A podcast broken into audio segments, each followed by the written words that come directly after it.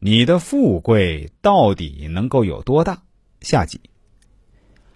朋友们，大家好，我们上期节目的最后说要跟大家讲几个方面，到底是哪几个方面呢？现在就来跟大家具体讲解一下。首先是根据身官旺衰程度、财印旺衰程度，看财官杀是否得力旺相。日主旺就需要行抑制日主之身的岁运，日主弱反而需要行扶助我身的岁运。如果日主中和，命中呈现战局，就要看通关之食神是否得力。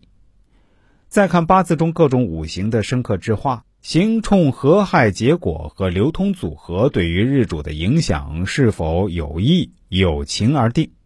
所谓有益，就是喜用之神不宜克破，所忌之神尽可冲克，命中所忌之物尽可合化。所喜之神如果遭遇合化，凡主不及。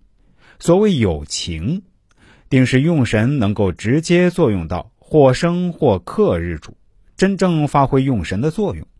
忌神在八字中由于流通组合不能发挥大的作用。反而起到为生福用神的作用。其次，是看运程是否用神到位得力。命局中的用神要旺相有力，特别是第一用神有力，中年行喜用神的运，病重的有重要所致，其富贵必大。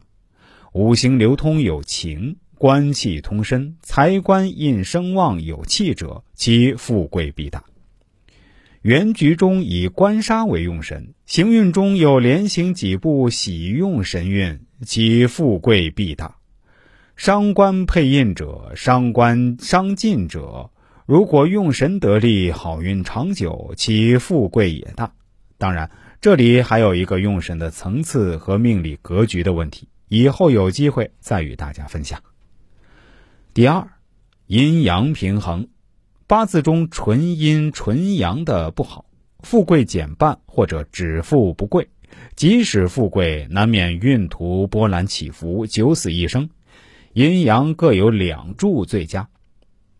第三，寒暖燥湿平衡，指冬夏以及深秋九月、初春正月出生的人，由于出生的月令难免偏寒、偏热、偏湿、偏燥。所以需要调后，八字中没有调后用神，没有贵可言，多为普通之命。